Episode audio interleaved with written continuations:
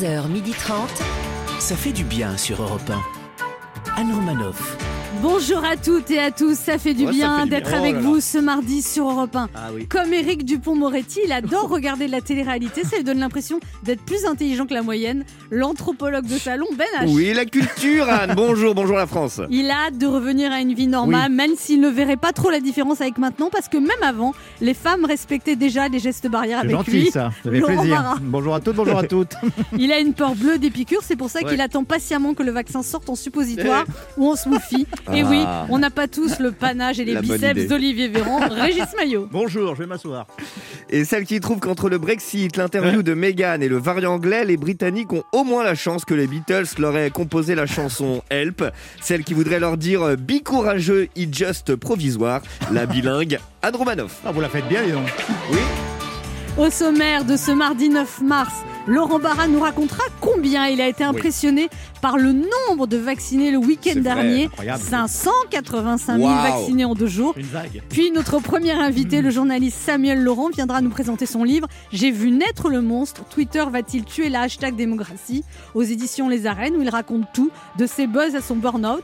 Puis notre second invité, quant à lui, ne risque pas de nous vacciner contre Kilo en trop. Le chef Michel Saran viendra nous dévoiler les secrets de la 12e saison de Top Chef.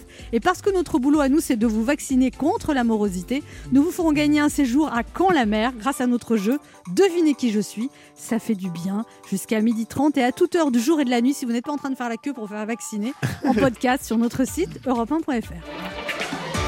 11h30. Anne Romanoff, ça fait du bien sur Europe Alors l'interview de Meghan et Harry a fait grand bruit. Est-ce que vous avez regardé? Qu'est-ce Oh, que vous en avez pensé? Est-ce que, Incroyable, incroyable. est-ce que vous avez un conseil à donner à ces deux tourtereaux? Régis Maillot. Évidemment, j'ai regardé. Je, rapp- je rappelle, j'ai bossé 15 ans avec Stéphane Bern. Ça crée des réflexes. Alors, Alors, si je résume, euh, le prince Harry, il n'a qu'une peur, c'est que le drame de sa mère se répète avec Meghan. Moi, je dis, il n'y a aucun risque. Je veux dire, on n'a jamais vu une Meghan rouler en Mercedes. Oh, vous êtes horrible. Mais qu'est-ce que Elle est drôle, hein Non, c'est Moi, horrible. bien, moi, j'aime bien. non, je ne valide Moi, pas. je vais Il est piquant, il est piquant. Justement, Laurent Barra, vous avez été très impressionné par la campagne de vaccination de ce week-end. Oh oui. Oh oui Quel renversement de situation Mon Dieu Plus spectaculaire que celle du FC Barcelone face au Paris Saint-Germain il y a 4 ans. Nous avons assisté ce week-end à la plus belle remontada de l'histoire de la vaccination mondiale. Eh, terminé les moqueries sur la mauvaise Non. gestion des vaccins par la France, classée jusqu'à présent derrière le Liechtenstein et les îles Féroé. Ah, Et ce week-end, le gouvernement et Olivier Véran ont pris les choses en main. Et ça a piqué, c'est le cas de le dire. hein. Tellement piqué que samedi matin, il y avait une file d'attente gigantesque devant le centre culturel d'en bas de chez moi, transformé pour l'occasion en centre de vaccination. Et qu'est-ce que c'est beau, une file d'attente devant un centre culturel. Ah, ah, j'aurais voulu que Rosine Bachelot voit ça, mais je dormais. ah, juste. Ah, pour le kiff, je me suis même inséré dans la file d'attente. hein. J'étais là, ah, il paraît qu'il est génial le spectacle. Ah, bon, inutile de vous dire que j'étais le Benjamin de la bande. Et oui, à la surprise générale, la France a décidé de frapper un grand coup ce week-end. Et Olivier Véran a tenu à le rappeler. hein. Ce sursaut vaccinal n'est absolument pas une opération médiatique. Bah, des, journalistes. Mais, qu'est-ce que vous faites là? Qui vous a prévenu? Bon, bah, là, je vous présente Léon, un 98 ans, qui vient de recevoir sa deuxième dose d'AstraZeneca. Ça va, Léon? Ah, Parfait Accrochez-vous à mon biceps, Léon. Ah oui, attention, ça rigole plus, là. Hein. Ça rigole plus. La France euh, prend les choses en main. Médecins, pompiers, gendarmes et bientôt pharmaciens euh, pourront nous injecter le précieux liquide, hein, tous unis pour atteindre l'objectif un peu fou, c'est vrai, hein, celui de vacciner 40 millions de Français d'ici la fin de l'été. 40 millions, Ah, ça fait beaucoup quand même. hein. Je sens qu'on va manquer de bras quand même. hein. Il va falloir former un petit peu. Bonjour madame, je vais vous prendre une baguette bien cuite, trois pains au chocolat, une choquette et une dose de Pfizer, s'il vous plaît. hein. Idée. Ah bah oui, il faut s'attendre à tout. hein. Moi perso, ça ne me dérangerait pas de me faire vacciner par ma boulangère, hein, si ça peut nous permettre de retrouver un peu de liberté d'ici mi-avril. Parce que oui, Anne Romanoff, en mi- mi-avril, hein, tout ira mieux. Et c'est pas moi qui le dis, c'est le voyant porte-parole du gouvernement, Gabriel Attal. Ouais, ça, ça y est, j'ai encore une vision, trop pas quoi. Alors vers mi-avril, je vois des restaurants ouverts, Putain, ça me fait mal au crâne. Des restaurants ouverts, des serveurs débordés, des comédiens sur scène, des musées pleins à craquer, des boomers euh, qui se dandinent en discothèque sur du Gloria Gaynor. Bref, ça va déchirer grave. Alors un conseil, chers amis, attendez quand même un petit peu avant de réserver vos places de spectacle et vos billets d'avion. Déjà parce qu'à chaque fois euh, que Gabriel Attal nous fait une prédiction, bah, elle tombe à la flotte. Et puis surtout parce que je vous rappelle que tous les jeudis à 18h, nous avons droit à une vision beaucoup plus obscure de la situation. Je suis Castex Les chiffres ne sont pas bons. Cette semaine, nous allons reconfiner Congolais Plus sérieusement, hein, j'espère vraiment que la vaccination nous permettra de voir le bout du tunnel et de ne plus subir cette piqûre de rappel quotidienne, jamais en rupture de stock. hein, cette piqûre dont les effets secondaires sur notre morale commencent pour le coup vraiment à se faire sentir. Anne Romanoff sur Europe Allez, petit retour sur l'actualité de ces derniers jours. Brexit, le Royaume-Uni veut interdire les importations de foie gras dans les prochains mois. Ah ouais Eh bien, puisque c'est comme ça, nous les Européens, on va boycotter la gelée de fruits, le pudding, la panse de brebis farcie. Ah mince, on, on le faisait déjà ça, parce que c'est dégueulasse. Les sites de rencontres ont de moins en moins de succès avec la crise sanitaire. Oui, la crise sanitaire a, a encore bon dos. hein. L'annonce de ma mise en couple sur cette antenne a forcément beaucoup joué aussi. Aujourd'hui, c'est la journée mondiale du. Et non. Ah oui, c'est l'éphéméride. Et non pas la journée mondiale du rien. Non, ça, c'est en général le jeudi quand Jean Castex s'exprime. Justice, le garde des Sceaux, Éric Dupont-Moretti, annonce la création d'un statut de détenu travailleur. Pff, mais ça existait déjà, ça. hein. C'est même Emmanuel Macron qui l'a inventé. Ça s'appelle le télétravail. Le porte-parole du gouvernement, mon chouchou Gabriel Attal, a déclaré avoir du mal à comprendre pourquoi on ne pouvait pas se rendre au musée alors qu'on peut aller à Sephora. Ouais. Mais avec des déclarations comme celle-ci, c'est sûr, Emmanuel Macron, Olivier Véran et Jean Castex ne doivent plus pouvoir le sentir. Prenons des nouvelles de nos voisins suisses où le port euh, du voile sera désormais interdit. C'est le résultat d'un référendum qui prévoit l'interdiction aux femmes de se couvrir le visage. Néanmoins, une exception sera faite pour les foulards Hermès. On se retrouve dans un instant sur Europe 1 avec Ben H, Laurent Barra, Régis Maillot et deux de nos auditeurs qui tenteront de gagner un week-end détente pour deux personnes en Normandie en jouant à notre jeu Devinez qui je suis.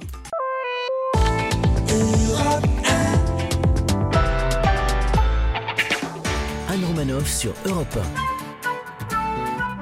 Ça fait du bien Oh, d'être avec vous bien. sur Europe 1 ce Oh là mardi, là. toujours avec Ben H, Mais oui, oui, oui, Laurent oui. Barra. Régis Maillot.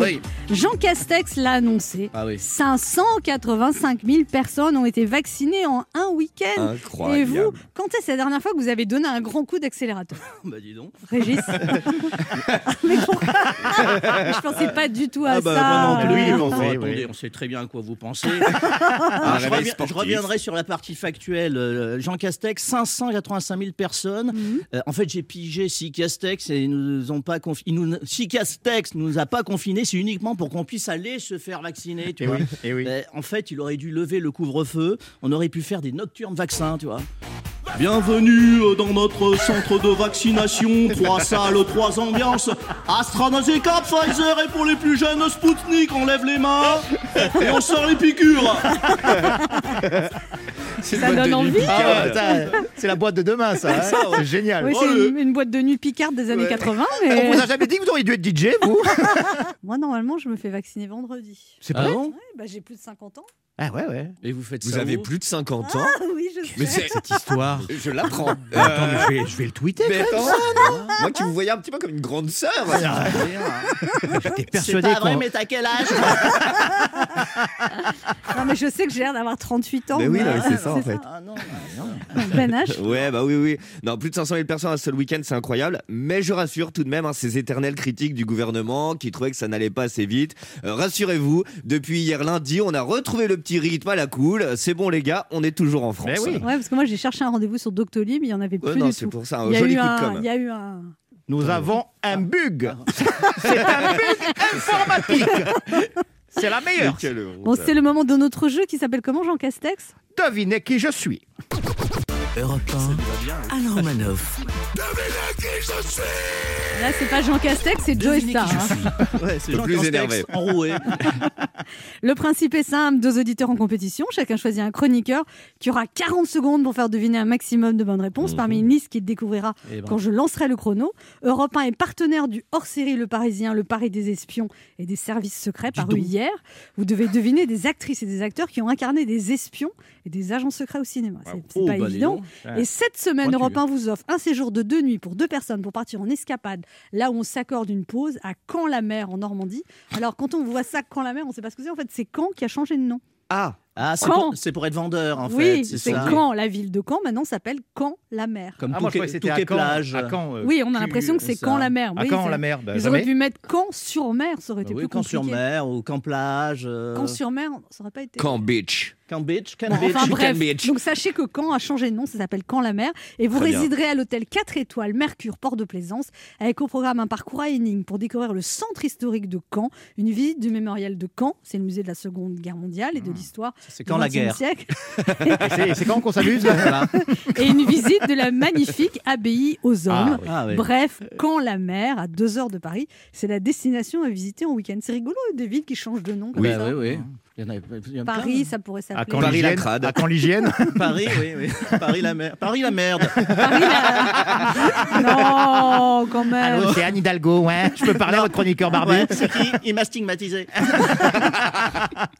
Alors, il faut deviner des actrices et des acteurs qui ont incarné des espions et des agents secrets au cinéma. On va jouer d'abord avec Tony. Bonjour Tony. Bonjour. Ah, Tony. Tony, vous, êtes- c'est que vous êtes en train de Il se lave une les douche dents. Il est en train de se laver les dents, Alors, Tony. Tony, Ah on est dans le il y a du jacuzzi. vent, il y a du, il y a du vent, je suis dehors.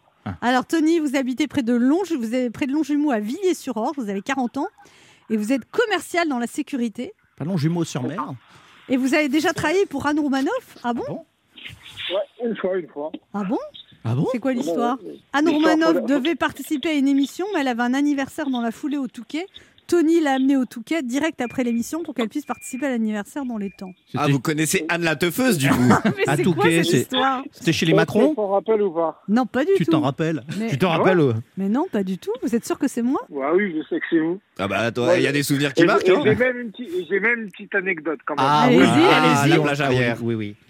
Alors, en fait, c'était pour une émission avec Stéphane Bern. Ouais. Oh non. Et donc, après, vous deviez aller euh, donc à un anniversaire de quelqu'un de votre famille. Et il y avait une de, votre, de, votre fille, de, de vos filles qui voulait pas s'y rendre. Et euh, nous sommes partis en bas de chez vous pour euh, récupérer vos deux filles pour y aller. Et il a fallu menacer votre fille que j'allais monter la chercher dans son lit. Et Ça ressemble à fini- méthodes, ouais. ouais. Elle a, fini la, elle a fini la route à côté de moi, la tête entre les jambes. Elle avait peur de regarder la route. Oui, c'est bien ça, c'est bien ça, oui, oui. Oui, c'est la Les vérité. services sociaux vont rappliquer tout Ah de suite. Mais c'est C'est quoi la cette famille histoire Kardashian. C'était, c'était pas à Fécamp plutôt? Fécamp. Ah bah c'est pas le Touquet, Fécamp. Fécamp. Oui, parce que. là, ouais. Fécamp, Fécamp. C'est vrai, ouais, je vais tellement Fécamp partout. sur mer. Avec, avec- ouais, c'est ça, c'est ça, c'était un Fécamp. Ah bah oui, vous mélangez tout là. C'est vrai, vous vous remettez Non Alors c'était une émission, d'accord, c'était une émission de télé avec Stéphane Bern et Laurent Dodge, c'est ça C'est ça. Non, non, mais ça me dit quelque chose maintenant. C'était à celle qui était devant, donc la plus petite ne voulait pas y aller. Bah, elle a 18 ans maintenant, la plus petite. Voilà. Ah ouais. Eh ben, elle a grandi. Elle Et a vous êtes souvent rémunéré pour terroriser des enfants ou euh, c'était vraiment juste avec Vous Anne êtes euh, souvent rémunéré pour n'avoir aucune discrétion sur la vie privée des personnes célèbres. Ah, j'ai pas voulu le dire, hein, j'ai pas voulu le dire. C'est, euh, Ah bah là, vous l'avez dit. hein. Ah, les enfants, si vous êtes pas sages, il y a Tony qui va venir vous Ça va, il y a chercher. eu que là et sur Twitter. Bon, Tony, vous jouez avec qui? On rigole. euh, je vais jouer avec Virgile. Avec Virgile, très bien. Ouais. Allez, au revoir, Tony. Allez, Faut qu'on aille le chercher quand même. imitation de Virgile peut-être. Virgile, Virgile Maillot. C'est la version jeune de Il n'y a Régis. pas Virgile. Virgile Non, Maillot. c'est pas Virgile, c'est Régis. Oui. Ah bah non, tu vas, tu vas en avoir pour l'année avec ça. Virgile. Maillot. Virgile, oui, Régis. c'est pas Désolé, mal. Régis. Euh, en revanche, je vous préviens tout de suite, euh, je vais être nul. hein. Mais on va y arriver. Non, mais c'est-à-dire avec quelqu'un qui confond le Touquet et Fécamp et Virgile et Régis, ça promet pour deviner des noms. Ouais. C'est pas pour dire. j'ai- pas confondu Anne Romanoff. Alors, c'est quoi des, euh, Des, des acteurs et des actrices qui ont incarné des espions, des agents secrets au cinéma. Quelle liste Ça va. Ah oui. liste 1 ou liste 2 La liste 1. C'est Virgile qui va vous proposer. La des- liste 1, top chrono. Alors, c'est un James Bond, le- un des premiers James Bond. Bravo. Euh, OSS 117. Jean Dujardin. Exactement. Euh, oh là là. Euh, ta, ta, ta, ta. Euh, un, ah, un- il a, il, c'est- il a un merde. Comment ça s'appelle? Un flic à Hollywood? Non, je me Pardon? souviens plus. Beverly Hills. Be- euh, flic de Ah, Beverly c'est- Hills. Oui, exactement. C'est euh, Eddie Murphy. Exactement. Euh, lui, euh, je saurais pas trouver. Je vais. nanana, nanana. Euh, bah, oui, bah, justement, je cherche. Il a. Je suis une légende. C'est un acteur black américain qui a, qui a Euh, joué ah, dans. euh, le grand. Non, c'est Ali, il a joué Ali. Ouais. C'est euh, Will Smith. Ouais. Ouais. Sur le gong. Mérite, réponses. hein, Tony, ben parce ouais, que- Vous avez du mérite parce que vraiment, Un Régis, à Hollywood. on va voir comment se débrouille Denise. Bonjour Denise. Ah, Denise. Oui, bonjour toute l'équipe. Salut Denis. Salut, Denise, Denise. vous avez 65 ans, vous êtes retraitée d'un centre commercial, vous étiez caissière dans une grande surface et vous avez fait ça pendant 20 ans. Oui, Oui Ça vous a plu Hein oui, oui, oui, Vous jouez avec qui? Avec vous. Très bien. Alors vous êtes prête à Je donne jouer le chrono. Attention, c'est parti. Oui. Top chrono. Alors c'est un acteur qui a incarné James Bond, euh, qui incarne James Bond depuis 15 ans Oh là. au cinéma. Euh, Vous connaissez pas son nom Euh, il, Non. est, il est très beau, il était marié à Angelina Jolie, Jennifer Aniston, c'est un acteur américain. Brad Pitt. Ah, Brad Pitt, très mais bien. Je suis pas trop ça. Oui, très bien, vous l'avez dit. Et il joue dans Titanic. Non, mais il vaut mieux arrêter. Un beau gosse qui joue dans Titanic. Continuez. de- Continuez. Comment J'entends. Oui, c'est. euh, Oui. ah, Oui, c'est ça. Il y Exactement. a quelqu'un qui vous aide, mais c'est pas grave. Euh, il a joué dans Mission Impossible. C'est un acteur américain qui a un. Non, Pas un, James. non. un acteur américain qui joue dans Mission Impossible. Aïe aïe aïe. 4 à 2. bah, tant pis. hein. Eh ben tant pis. C'est Hein. pas grave. Bon. Denise, Europe 1 vous offre Oui. un bon d'achat de 100 euros à valoir sur le site spartou.com. Spartou.com, c'est le plus grand choix de chaussures, vêtements, accessoires pour toute la famille. Que vous soyez fashion victime ou plutôt classique, avec plus de 7000 marques, le plus dur sera de choisir livraison et retour gratuit. Bravo. D'accord C'est gentil. Voilà, vous Oui. avez gagné un bon d'achat de 100 euros à valoir sur spartou.com. Super. D'accord. Eh ben, on vous embrasse, Une petite Denise. victoire. Continuez à nous écouter. Moi également, et je suis euh, donc euh, je salue toute l'équipe. C'est bien gentil. merci. On vous embrasse, Denise, on Denise. vous embrasse. Merci. Dis donc, Tony, vous avez une chance de. Hmm Oh, De cocu, hein On serait pas au bout des 3 ans là Écoute. Un petit cri de joie, Tony Ouais Voilà, vous avez gagné un séjour de deux nuits pour deux personnes à Caen-la-Mer en Normandie. Oh là. Vous résiderez à l'hôtel 4 étoiles Mercure Port de Plaisance avec au programme un parcours à pour découvrir le centre commun historique de Caen, une visite du mémorial de Caen et une visite de la magnifique abbaye aux hommes. Bref, bien, celle-là. Caen-la-Mer, à deux heures de Paris, c'est la destination à visiter en week-end. Super, super, merci beaucoup. Sympa. On bravo, vous embrasse, Tony. Moi, je suis à Merci, de la montagne. Pour jouer avec nous, laissez un message avec vos coordonnées sur le répondeur de l'émission au 39 21, 50 centimes d'euros la minute, ou via le formulaire de l'émission sur le site europe1.fr. On se retrouve dans quelques instants sur Europe 1 avec Régis Maillot, Oui, Laurent Barra. Ben H et notre premier invité, le journaliste Samuel Laurent, pour son livre J'ai vu naître le monstre. Twitter va-t-il tuer la hashtag démocratie qui vient de sortir Qui c'est qui fait ce bruit-là Bah, devinez. J'imite un monstre. Ce serait pas Virgile encore Twitter va-t-il tuer la hashtag démocratie avec des bruitages de Régis Maillot? Un livre qui vient de sortir aux éditions Les Arènes. Ne bougez pas, on revient.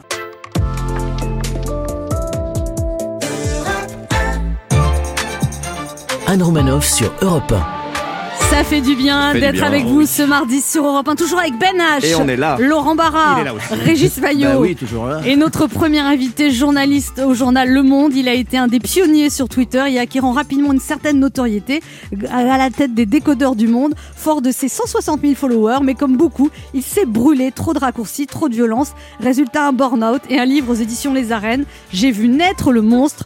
Twitter va-t-il tuer la hashtag démocratie? Un témoignage puissant en forme d'avertissement, une enquête sur le monstre qui est devenu Twitter, ce réseau où chacun s'invente une vérité, où l'indignation vertueuse et la manipulation règnent. Hashtag l'angoisse, hashtag grande question, hashtag va-t-il répondre? Voici Samuel Laurent. Bonjour Samuel Laurent. Bonjour.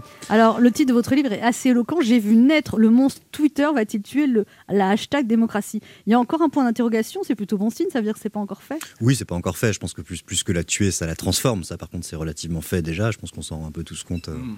jour après jour, au fur et à mesure de l'actu et des polémiques qui naissent euh, pour beaucoup sur ce réseau.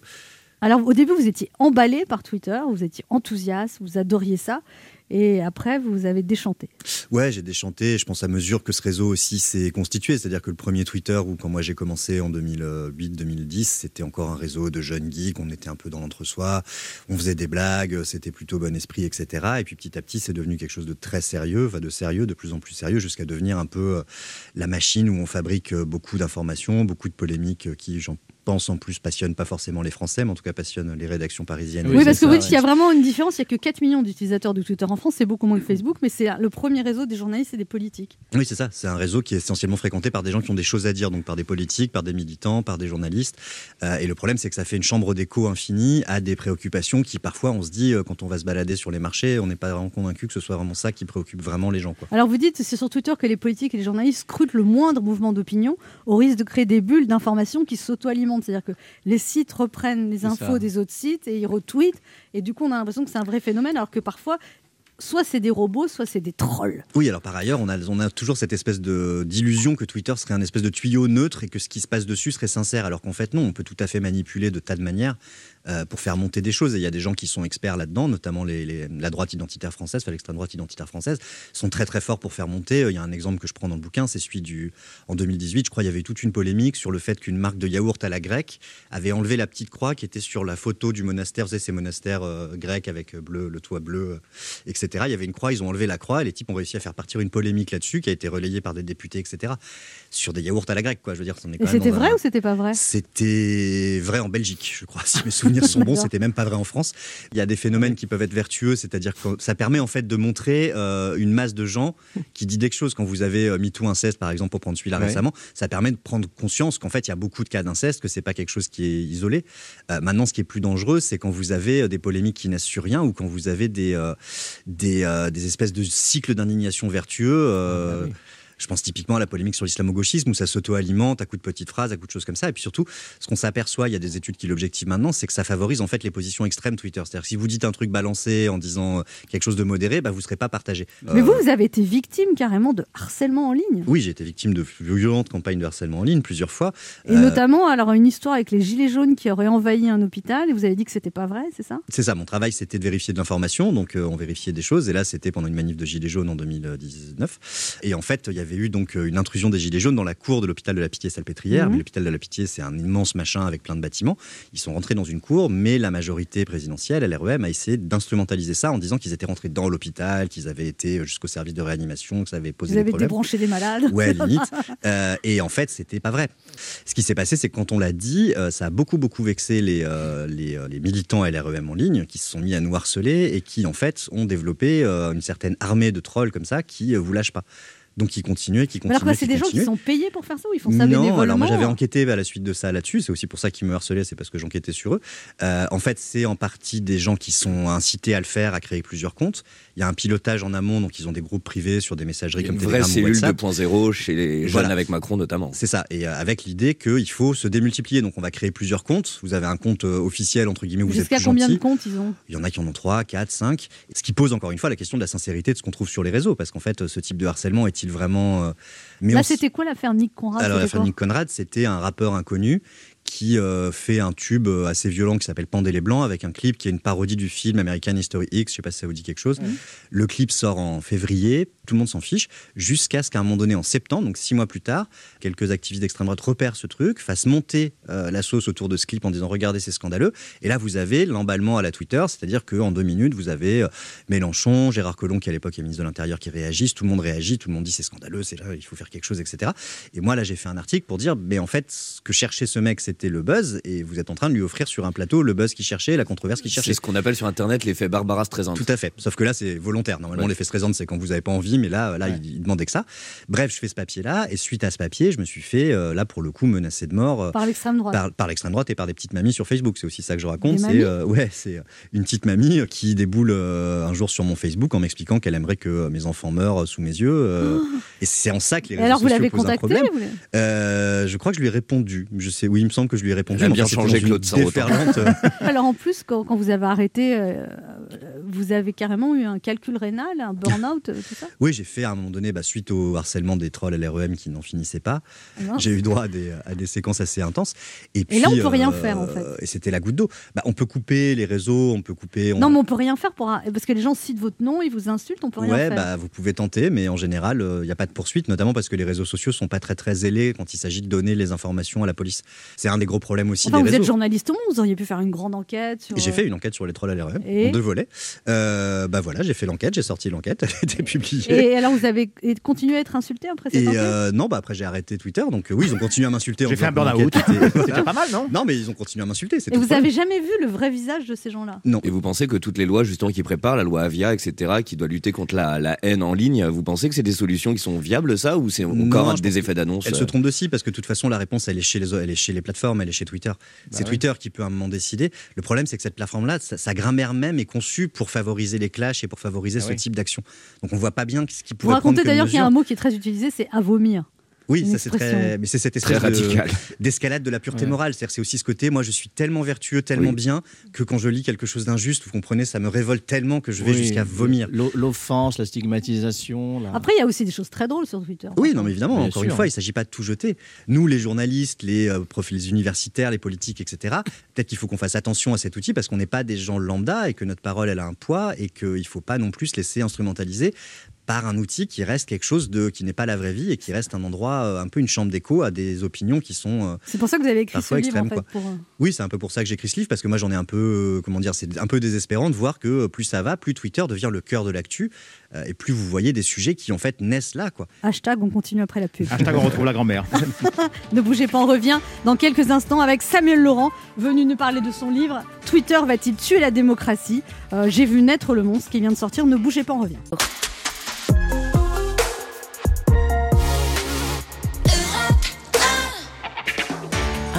Sur Europe Ça fait du bien d'être avec vous sur bien. Europe 1 ce mardi, toujours avec Ben H, On Laurent là, Barra, toujours là. Régis Maillot Oui. et notre invité Samuel Laurent venu nous parler de son livre J'ai vu naître le monstre. Twitter va-t-il tuer la Ça démocratie fout les jetons quand Ah même. Ça fait peur. C'est un film d'épouvante. Vous citez, vous citez Umberto Eco Ouais. qui dit Les réseaux sociaux ont donné le droit à la parole à des légions d'imbéciles qui, avant de parler cobards et ne causaient aucun tort à la collectivité, on les faisait taire tout de suite. Aujourd'hui, ils ont les mêmes droits de parole qu'un prix Nobel. Alors ça, c'est une phrase que je prends parce qu'en fait, elle est très très très utilisée pour les réseaux sociaux. Ce que j'essaie de dire en fait, euh, c'est que justement, il a dit d'autres choses écho à ce moment-là. Il dit aussi que les réseaux sociaux sont utiles. Il dit si Twitter avait existé, Hitler aurait eu du mal à cacher l'existence des camps de concentration. Euh, donc c'est aussi pour faire un peu la balance. Cette phrase, elle est très utilisée. Je pense qu'il faut pas tomber non plus dans le l'extrême inverse de dire euh, finalement Twitter c'est nul, il faut laisser que les élites s'exprimer.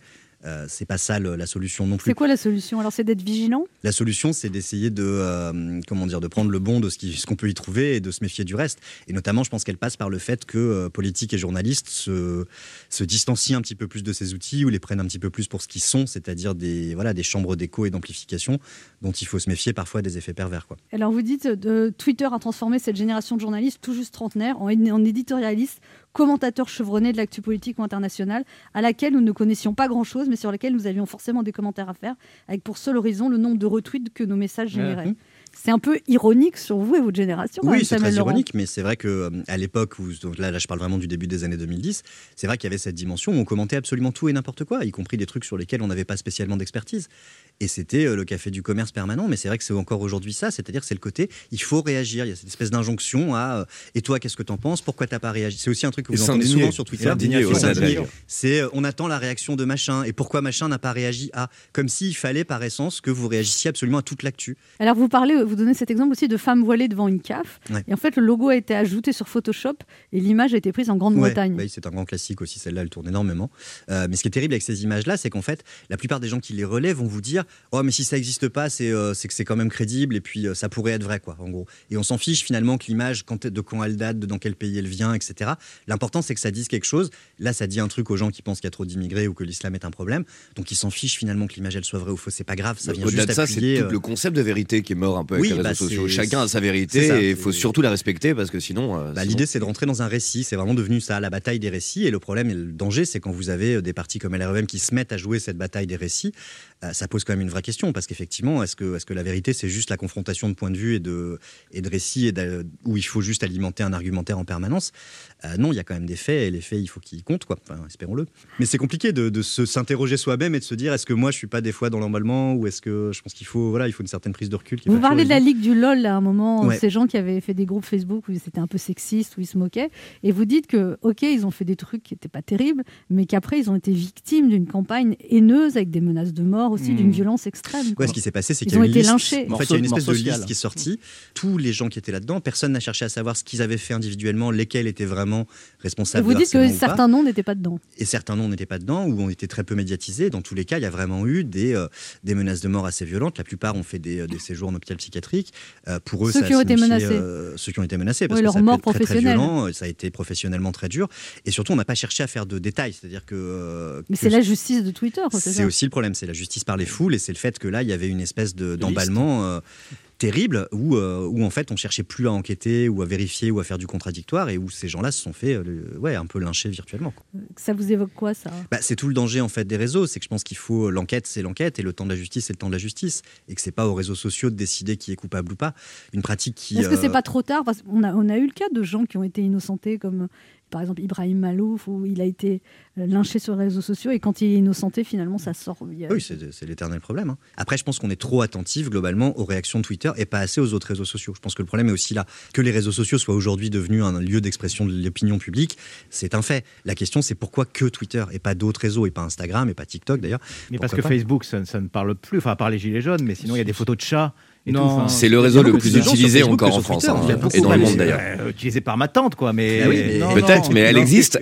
Et j'embrasse d'ailleurs. Ton chat est magnifique, Quand il y a 20, 20 millions de personnes sur un réseau social comme Facebook, on ne peut pas dire que c'est c'est un réseau euh, has-been. quoi. Oui, et puis je trouve qu'on, comment dire, sur Facebook en ce moment, par exemple, il y a des tas de parents qui s'organisent en collectif pour lutter contre les masques pour les enfants à l'école. Ouais, ouais. C'est un truc qui est très très très sous-traité par la presse, alors qu'en vrai, quand vous regardez, c'est des milliers de groupes de parents dans plein d'endroits en Oui, oui, France. oui.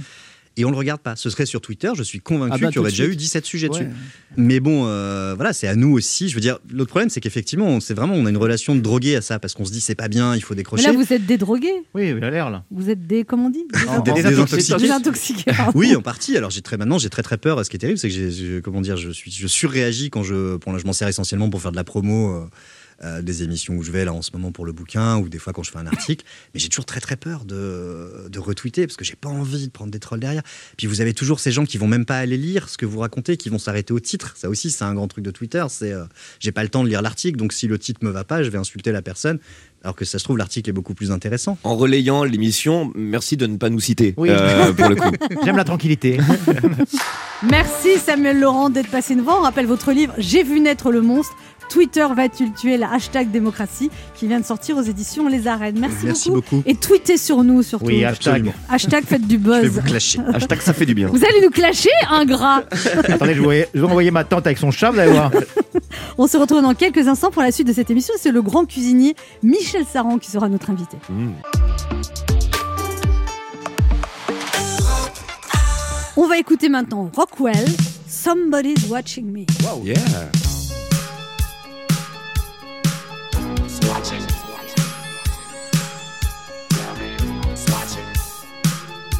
watching me.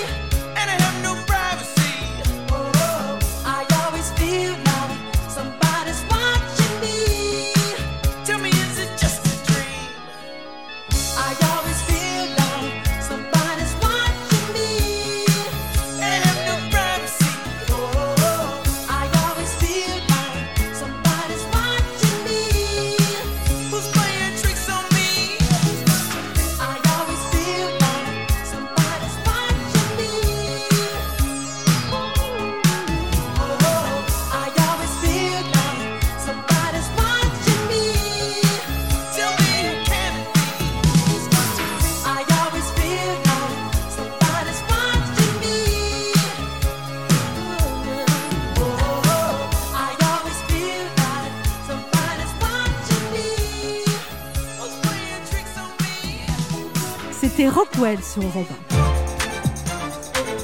Anne Romanoff sur Europe 1. 1. Ça fait du bien d'être avec vous c'est sur. Europe 1 ce mardi, toujours avec Ben H, Mais oui, il est là. Régis Maillot, Oui. Laurent Barra et notre invité ce matin qui est l'accent toulousain le plus populaire de la cuisine française, chef gastronomique doublement étoilé à la désormais mythique veste noire, celui qui a débuté aux côtés d'Alain Ducasse puis du pionnier de la nouvelle cuisine Michel Guérard, c'est aussi mettre les grands plats dans les petits pour la SNCF ou redonner au croque-monsieur ses lettres de noblesse fervent défenseur de la cause des restaurateurs, pour lequel il n'a pas hésité à alpaguer Emmanuel Macron et figure incontournable de l'émission Top Chef. Aujourd'hui, je suis ravie de recevoir et de cuisiner à mon tour le délicieux Michel Saran.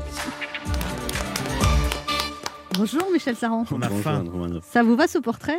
Oui, oui, c'est bien. Bon, il y a des petites choses qui ont, qui ont changé. Je ne suis plus dans les trains maintenant. Vous êtes plus dans les trains? Ouais, de toute façon, on mange plus dans les trains maintenant. Visiblement, vous avez toujours l'accent. Ça, ça pas changé. Oui, ça, je pense que je vais le garder longtemps. ouais. Alors au départ, vous vouliez pas être cuisinier, vous vouliez être médecin? Entre autres. Ouais. Et ça- ça n'a pas marché. Entre autres, non, non, mais je n'étais pas, pas suffisamment sérieux. C'est vrai que pour faire médecine, euh, il faut quand même euh, Travailler. travailler pas mal. Et moi, j'ai fait du tourisme étudiant. Donc, euh, mais je l'ai fait à Toulouse, ce qui m'a donné envie d'y revenir. Ça m'a- permis de. J'ai pris tout le temps pour découvrir cette ville. Et là, tout d'un coup, votre mère, elle a 50 ans et elle, Ouais. elle décide de transformer la maison en auberge. Exactement. Comme ça. Exactement. Oui, mais elle, elle avait fait l'école hôtelière. Et donc, c'est vrai que c'est, euh, elle Donc avait là, elle cette dit, Viens frustration. Alors, moi, déjà, le week-end, pour me faire un petit peu d'argent pour, euh, pour ma vie étudiante, euh, ben voilà, je, je travaillais avec elle, mais en salle. Et puis, euh, quand euh, la médecine m'a fait comprendre qu'il valait mieux que je fasse autre chose, j'ai- j'ai travaillé avec elle euh, en salle jusqu'à ce qu'un jour, elle soit vraiment dans le jus. Et moi, j'étais quand même plus attiré par la cuisine. Et j'ai commencé comme ça en cuisine avec elle. Et alors après, elle est quand même gonflée, votre mère. Elle, Ah ouais, croise, elle Alain était- Du- elle croise Alain Ducasse, elle lui dit euh, Il vous manque quelque chose, mon fils. oui, oui, non, mais ma mère, elle avait, avait un culot euh, colossal. Effectivement, elle est allée manger dans son restaurant. Elle a demandé à voir le chef, et, que bien sûr qu'elle ne connaissait pas. Et elle lui a dit voilà, c'est formidable ce que vous faites. Il vous manque mon fils. Et, et elle a dit pourquoi pas? L'histoire m- m'intéresse. Et Il est venu me voir à, à Paris. Et, et ça s'est fait comme ça. C'est lui qui est venu vous voir à Paris? Oui, parce que je travaille. Après, je suis passé, je suis parti travailler dans un restaurant italien. Et euh, quand ma mère lui a, lui a raconté mon histoire, euh, Alain Ducasse a dit mais je, je dois monter à Paris parce qu'il y a le, le salon de l'hôtellerie. Et ma mère a dit mais moi aussi j'y vais. Alors qu'elle n'y était jamais allée, elle savait même pas où ça se situait. Et euh, je les ai retrouvés. Ils sont venus me voir au, au restaurant. Et, et voilà, l'affaire a été conclue. Et il m'a pris euh, sous, ta- sous sa protection. Alors que Bah, vous n'aviez pas fait d'études de Du cuisine, tout. ni rien. Du tout. Si votre mère travaillait à Pôle emploi, il n'y aurait plus de problème de chômage en France. en fait, hein, incroyable. Et alors après, vous allez à Saint-Tropez, vous vous engueulez avec le propriétaire, vous partez dans un restaurant. Et après, vous allez au Je Mad. pars pas, je me fais virer. Vous ouais, vous faites virer. Et après, on sent que vous êtes un caractère entier quand même. hein. Ouais, pour faire ce métier, il vaut mieux. Et alors après, vous allez au Mas de Langoustier à Port-Croll, vous dirigez Ouais. 300 personnes, et on vous appelle pour dire qu'il y a une étoile, vous savez même pas de quoi il s'agit en fait. Ouais, c'est ça, c'est ça. C'est-à-dire que le mât du Langoustier était ouvert 6-7 mois de l'année. Le reste du temps, j'étais dans mon, dans mon Gers natal, à Saint-Martin d'Armagnac. Et, euh, et je reçois un- le, le patron du mât du Langoustier m'appelle en me disant euh, écoute je sais pas on a reçu un message comme quoi pour nous féliciter pour notre promotion euh, de quoi il s'agit. Je dis j'en sais rien. J'ai appelé euh, Michel Leroin euh, pour qui j'ai travaillé aussi trois étoiles Michelin à la Côte Saint-Jacques et qui me dit mais mais mais Michel mais t'as une étoile Michelin. Je dis mais non c'est pas vrai. Et là euh, je m'attendais tellement pas parce qu'on faisait énormément de couverts c'était c'était c'était dur un rythme intense et euh, voilà je faisais 400 couverts par jour. Et, euh, et quand quand j'ai eu l'étoile euh, oui j'étais euh, fou de joie fou de joie. Là, c'était c'était une revanche aussi. Une consécration? Ouais, revanche, j'ai pas- j'avais pas de revanche à prendre. euh, c'est euh, c'est une, c'était une satisfaction, une reconnaissance du travail que je faisais avec avec l'équipe, parce que. Mais alors vous dites que... depuis que vous avez des étoiles, vous avez peur de les perdre chaque année. Ah ben ça. À ch- chaque interview, vous dites le Oh là principe. là, j'ai 57 ans, je stresse encore après l'année d'après. Oh, j'ai 58 ans, j'ai encore peur. Qu'est-ce que vous l'imitez bien en tout cas? Non, mais dans tous Non, les non, mais- interviews, vous dites ça, que ça vous met une pression. Mais hein. bien sûr, c'est une épée de Damoclès qu'on a parce que tous les ans, ça peut être, c'est remis en. Là, vous en remis avez compte deux, là? Deux étoiles à, à Toulouse, mais mais c'est vrai que euh, on sait qu'on peut les perdre à tout moment. euh, C'est l'avantage d'avoir les restaurants fermés. Vous pouvez pas les perdre là en ce moment. C'est. euh, Eh ben, Il mine y a- de rien, il y a il- quand même eu. Ils ont sorti, là, cette année, ouais. Michelin et c'est vrai qu'il y a eu quelques ra- rétrogradations. Ça fait un, peu mal parce qu'on est déjà frappé par cette crise euh, qui nous fait, qui nous met à terre. Et bon, pour ceux qui perdent en plus les étoiles, c'est dur. Mais c'est vrai que, c'est- vous savez, moi je vis avec ce stress en permanence. Surtout que vous savez pas qui vient de Michelin, en fait. eh, non, non, non. c'est- Ils sont cachés. Ils sont, masqués, oui. C'est jamais les mêmes en fait. Non, non, non. on Est-ce qu'ils viennent à plusieurs, vous savez pas? Ils peuvent venir Ils à peuvent, plusieurs. ouais. Ouais, ouais, ils peuvent venir à plusieurs. Moi, ça m'est arrivé d'avoir Vous une- en avez jamais repéré? Très rarement. Très, comme- très rarement. comme Ils font très bien leur métier. Comme le film de, de Louis de Funès, Ouais, là, exactement. où il sert le mauvais. Ah ouais. Euh, Mais euh, c'est un métier où on est. euh, il y a le guide Michelin, il y a les autres guides, il y a aussi. euh, bien sûr, et puis il y a aussi les, les réseaux sociaux, sont les terribles, sites hein. participatifs, et tout, tout ça fait qu'on est jugé en permanence, midi et soir, et c'est voilà, ça fait partie du métier, mais ça, ça stresse beaucoup, et, et j'ai l'estomac qui fournit pas mal d'acide chlorhydrique. ouais. C'est vrai Ouais, vous, avez des- vous avez- Ouais, Vous avez du reflux. ouais, ouais, ouais. Ouais, non, c'est- Même c'est- après toutes ces années euh, Ah oui, on n'a pas. Je crois qu'on peut jamais être serein dans ce métier. Il ne faut pas s'en s'en détacher ou se dire euh, finalement je, je connais mon métier, je sais faire. Non, non, parce que j'ai Il faut pas. se renouveler, j'ai- en j'ai plus, il y a pas- des j'ai- modes. Mais bien sûr, je crois que j'ai- pas la prétention de, de connaître mon métier. Je, je connais des ficelles, mais euh, j'espère toujours que le meilleur plat euh, que je, enfin que de ma carte reste à venir. Donc je- j'ai toujours cet espoir et je, je travaille toujours. Et je pense que le jour où on, euh, où on est dans le confort, euh, ça sent le sapin. Ouais. On va essayer de pas sentir le sapin dans cette émission Non, avec. Michel Saran Sapin. Joli. ne bougez pas, on revient dans quelques instants avec Michel Saran, le grand chef, qui va nous parler de la saison 12 de Top Chef sur M6. Et puis on va parler de la situation des restaurateurs. Ne bougez pas, on revient. Il est midi sur Europe 1. On revient dans deux minutes avec notre invité. Michel Saran. Mais tout de suite, les titres d'Europe Midi avec vous, Patrick Cohen. Bonjour Patrick. Bonjour Anne, bonjour à tous. À la une d'Europe Midi, encore des violences mortelles entre adolescents. Hier soir à Argenteuil, dans le Val d'Oise, une jeune fille de 14 ans a été battue et jetée dans la Seine par deux autres élèves de son lycée professionnel. La première en est morte, les deux autres ont été euh, arrêtés par la police dans la nuit. Marine Protet pour Europe 1 est sur place. Pour le Covid, pourra-t-on bientôt se tester soi-même? Les autotests déjà autorisés en Allemagne seront évalués dans quelques jours par la Haute Autorité de Santé en France. Explication d'Anne Le Gall.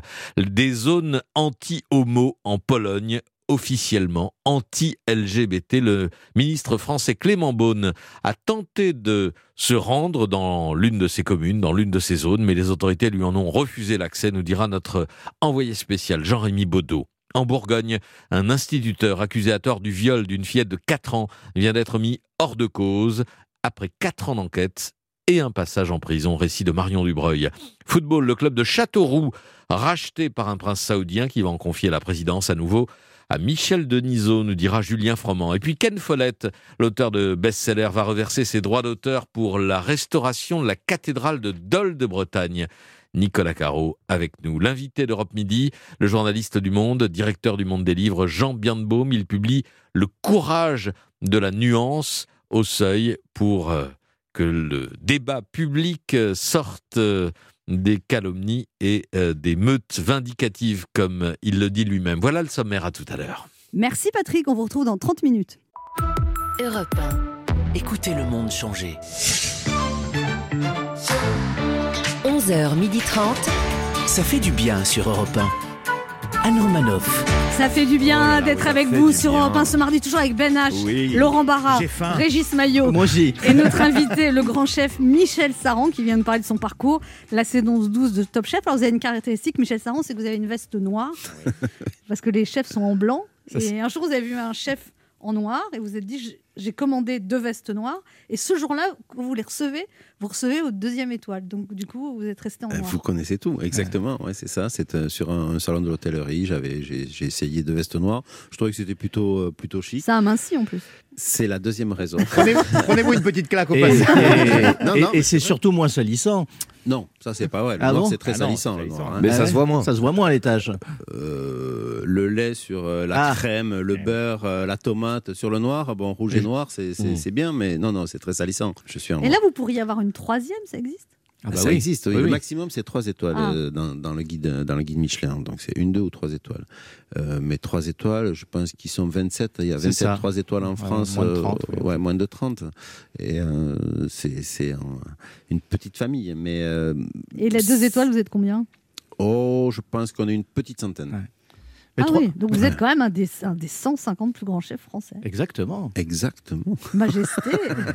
Mais les trois étoiles, c'est encore plus de pression. Vous qui avez du mal visiblement à Non, mais supporter. c'est c'est- dès qu'on a une étoile Michelin, c'est la pression. Mais de toute façon, le métier que l'on fait est un métier de pression, euh, euh, même sans faut donner les étoile. plats en- en temps et c'est terrible. Il Faut, euh, voilà, il y a, y le- il y a le stress du service, et puis vous avez, euh, vous avez toujours euh, 20, 30, 40 ou 100 guides Michelin à table, de Ouais, personnes qui, attendent beaucoup et pour qui euh, tout le monde a un avis sur la cuisine, tout le monde a une grand-mère qui cuisine super bien, ou un grand-père, ou un, un oncle, une- et donc tout le monde a ses repères, juge. C'est euh, voilà, c'est comme c'est comme ça. Euh, Quand on va euh, quand on va au- dans un musée, on juge pas euh, on juge pas les tableaux. Tout le monde n'est pas capable de juger des tableaux ou on n'est pas capable de juger de la musique. Euh, la cuisine, tout le monde la juge. Et donc ça fait que oui, on est c'est un, un métier qui est mais qui est fabuleux à côté aussi. Qui, moi qui me Alors il paraît que Top Chef, ça a changé votre vie du jour au lendemain. Bah, il paraît sûr. que votre restaurant a pris 25% de chiffre d'affaires en plus. Ça marchait bien, mais ça... Écoutez, C'est vous je- qui l'avez je dit, vais hein. vous dire- Non, non, non, non, mais je, je réfléchis, mais je, Il pense je- au je- bilan je- je fiscal. vais vous- Non, non, le bilan fiscal, là, en ce moment, c'est un peu compliqué, mais quand on a fermé le restaurant à cause de la pandémie, nous étions complets jusqu'à fin octobre. Oh C'était en mars. Le restaurant est complet Hmm. en permanence, avec des listes d'attente que l'on que l'on gère. Et ça, c'est vrai que Top Chef a apporté énormément. La, la popularité liée à Top Chef, c'est c'est quelque chose On que vous reconnaît que dans je- la rue maintenant. C'est mieux qu'une étoile Michelin. que- Ah oui, c'est beaucoup plus fort. Il paraît qu'on vous, vous fait des demandes en mariage même. Oui, et plein d'autres choses. Ah bon Bon Bon. Mais comment Par Mais mail je ne dirai rien. Mais comment ça par mail Bah, Aujourd'hui, vous pouvez contacter qui vous voulez via les réseaux sociaux. C'est vrai. Donc, euh, On vous propose souvent le dessert. la farandole, la cerise sur le gâteau. Alors vous avez interpellé Emmanuel Macron euh, à propos de la situation des restaurateurs, Michel Saran, sur Instagram. C'était il y a longtemps, ça. C'était au début. Ouais. C'était au début, oui. Et du coup, il vous a proposé de faire une vidéo avec vous si vous faisiez 10 millions de vues, c'est ça sur Instagram. Non, TikTok, non, non. Twitch, J'ai une récompense immédiate, c'est qu'il m'a invité à participer à la visioconférence qu'il avait fait avec les professionnels. de- Je pense pas que ça ait servi à grand chose, mais en tout cas, j'y étais. Mais c'était sympa. C'était sympa.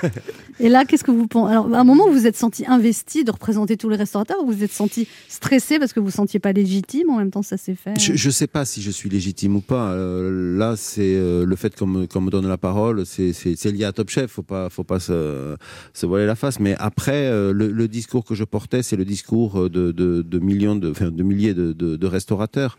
On est, euh, ben, on est dans un état.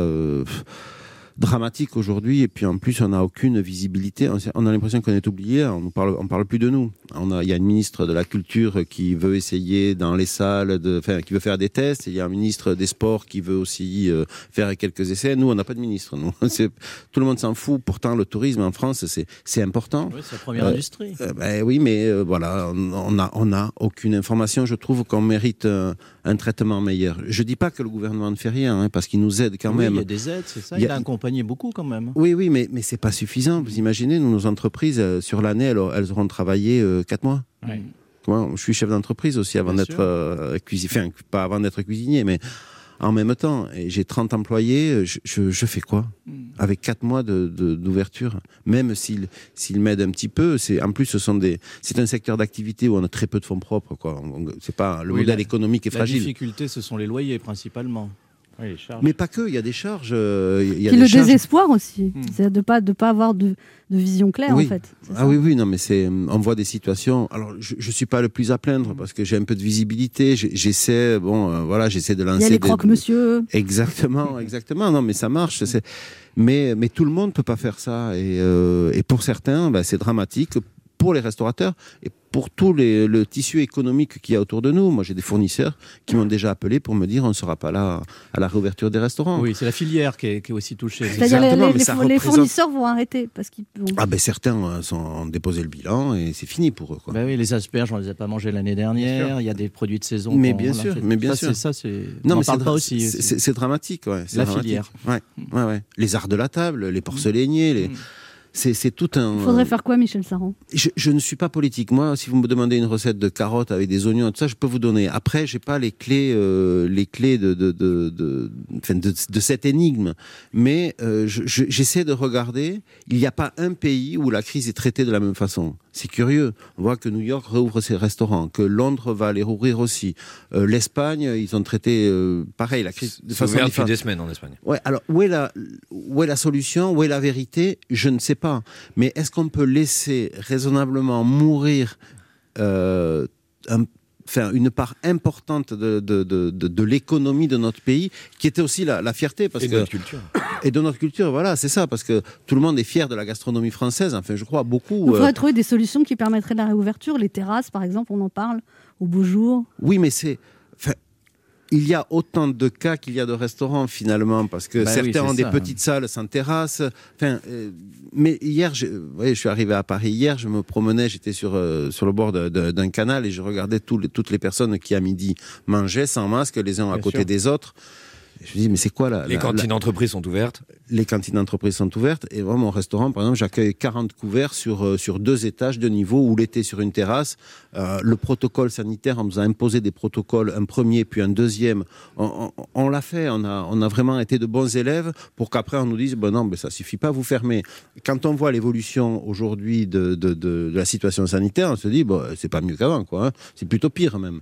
Donc ça veut dire quoi? Qu'on va rester encore fermé pendant deux mois trois mois? On ne sait pas. Je, crois qu'il faudrait quand même que le gouvernement prenne conscience que, certes, la crise sanitaire est, dramatique, mais euh, la crise économique, elle va l'être tout autant.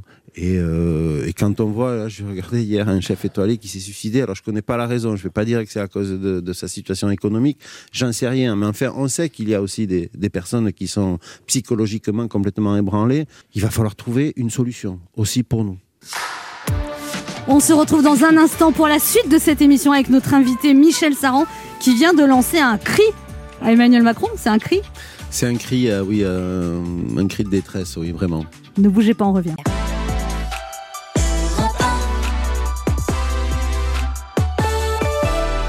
On écoute maintenant Jérémy Frérot, un homme. Waouh.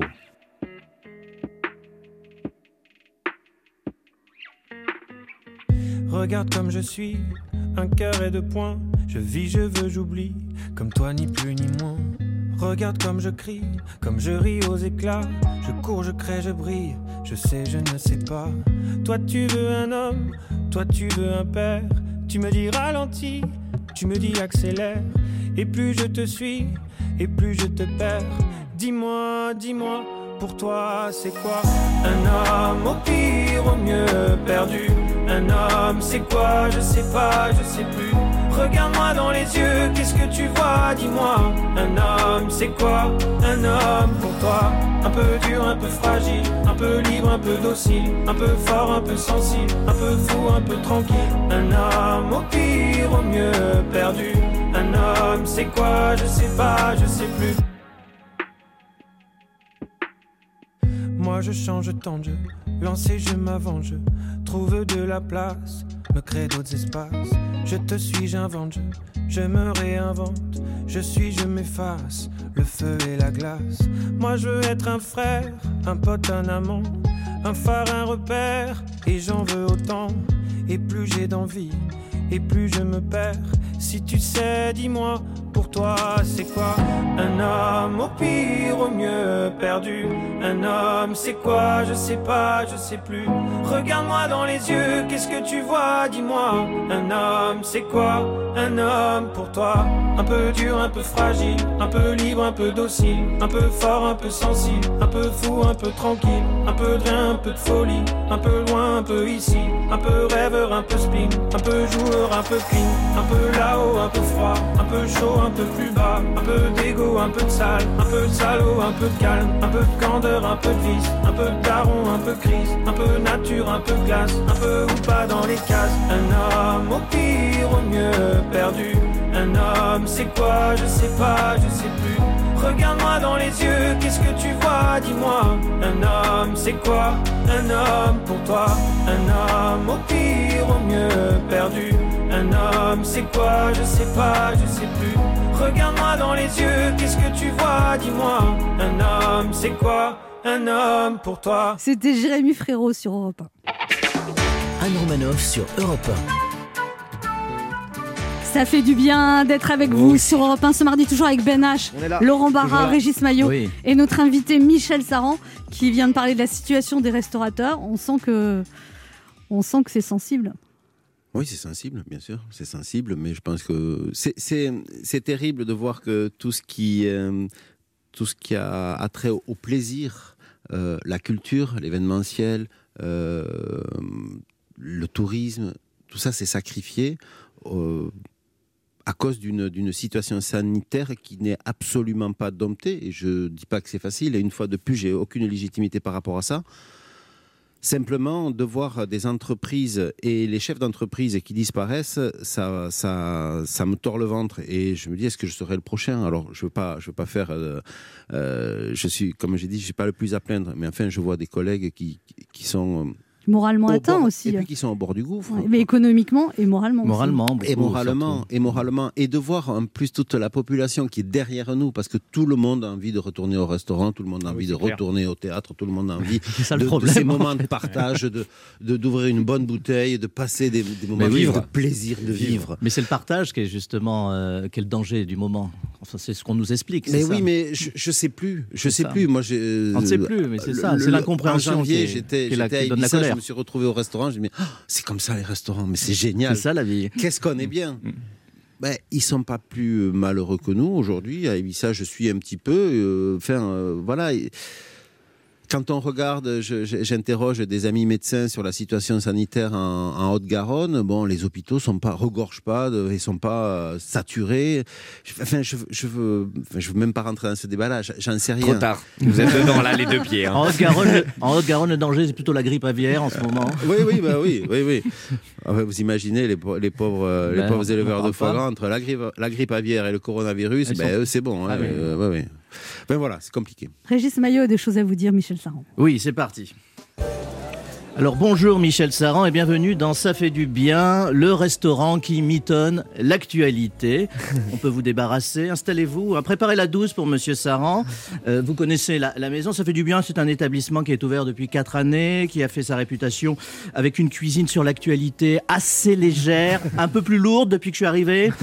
Euh, on travaille uniquement avec des produits frais, de, de l'AFP, du JDD, de, de la dépêche du jour, mais aussi des plats signatures qui ont fait la réputation de la maison, de, de l'émincé de soignants, du, du boudin de Véran et aussi du fricassé d'enseignants pas contents.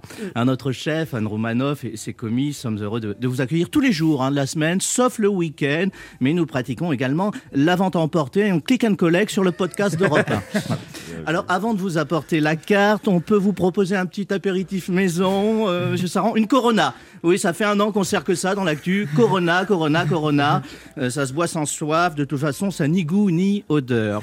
Alors, passons aux réjouissances. Aujourd'hui, à la carte, qu'est-ce que j'ai en entrée? Je peux vous proposer un tartare à la Darmanin. Il faut se le préparer soi-même, tout est séparé. Euh, très bon pour la santé, on a des picadillos d'AstraZeneca.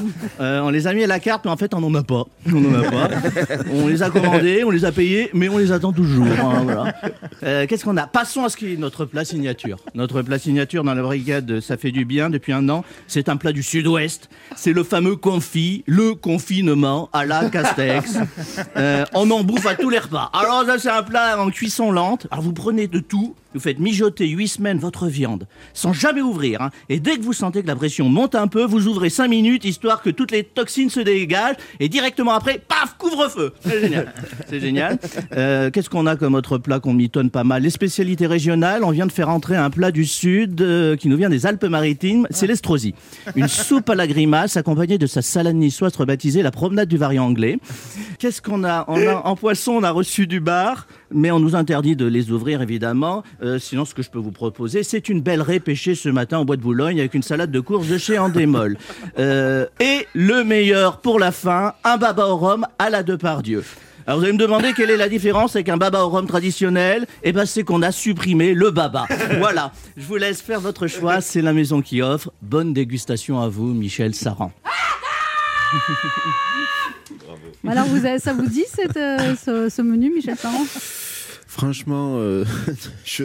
bravo, bravo, mais euh, Nous, c'est notre ça me cuisine. fait- ça me fait pas saliver quand même. Vous avez de l'espoir, Michel Saran, que ça. Ah, écoutez, un Romanov, s'il n'y avait pas d'espoir, là, je crois qu'il vaut mieux euh, en finir tout de suite. Bien sûr qu'il y a de l'espoir et qu'on se dit que de toute façon, cette situation est, est passagère. Et je me dis que pour ceux qui euh, ont connu la guerre à un moment, ils devaient se poser des questions bien, bien plus. Je sais pas bien plus graves, mais enfin, euh, il fallait garder l'espoir et, espérer des jours meilleurs. En tout cas, moi, c'est ce que je fais. Il faut faire preuve de résilience. Il faut euh, réagir par rapport à cette crise, anticiper, essayer d'aller sur de nouveaux territoires pour, euh, pour continuer d'exister. Et surtout, ouais, cet espoir, il faut, il faut le garder. Il faut garder cette envie. Moi, j'ai deux filles, j'ai envie de leur laisser quelque chose et qui ont déjà. Bah, Il y a le croque-Michel déjà. oui, oui, mais, oui, mais bien sûr, mais c'est, je, et je fais ça vraiment pour, pour elles et puis pour les, les générations à venir. Il faut. Bon, la Terre ne s'arrête pas de tourner quand même. Je vous ai préparé une interview arrière-cuisine, Michel Saran. Ça me fait peur. C'est quand la dernière fois que vous n'y êtes pas allé avec le dos de la cuillère? Avec, Vé- avec euh, Macron, il y a 10 minutes là. hein. Non, bah, ça m'arrive régulièrement. Il ne faut pas penser que je suis, euh, que je suis euh, un chamallow. hein. Je, Bah, les chefs, ça cogne. hein. J'exprime, euh, j'exprime euh, notamment avec mes filles des décisions euh, sur le développement de Croque-Michel. J'ai, à un moment, je me suis opposé à certaines décisions et, et j'y vais pas avec le dos de la cuillère. À quel sujet vous ne vous sentez vraiment pas dans votre assiette? Euh, je dirais que je parlerai de la politique. Je me sens pas vra- vraiment pas dans mon assiette quand on me parle de politique. à, à qui ou quoi pourriez-vous lever votre verre, Michel Saran? À beaucoup de choses, hein, des, personnes que j'admire. euh, et euh, voilà, je, je sais pas, à la mémoire de. Je, je dis ça comme ça parce que là, votre, pas simple hein, comme exercice. Je- Ça pourrait être à la mémoire de Nelson Mandela, ça pourrait être, euh, je sais pas moi, à, à celui qui a qui a trouvé le vaccin euh, pour nous sortir de cette période compliquée. euh, voilà, euh, j'aime bien lever le, mon verre d'ailleurs. Oui. Qui voudriez-vous à chez Menu, Michel Saran? Bonjour, c'est Emmanuel Macron.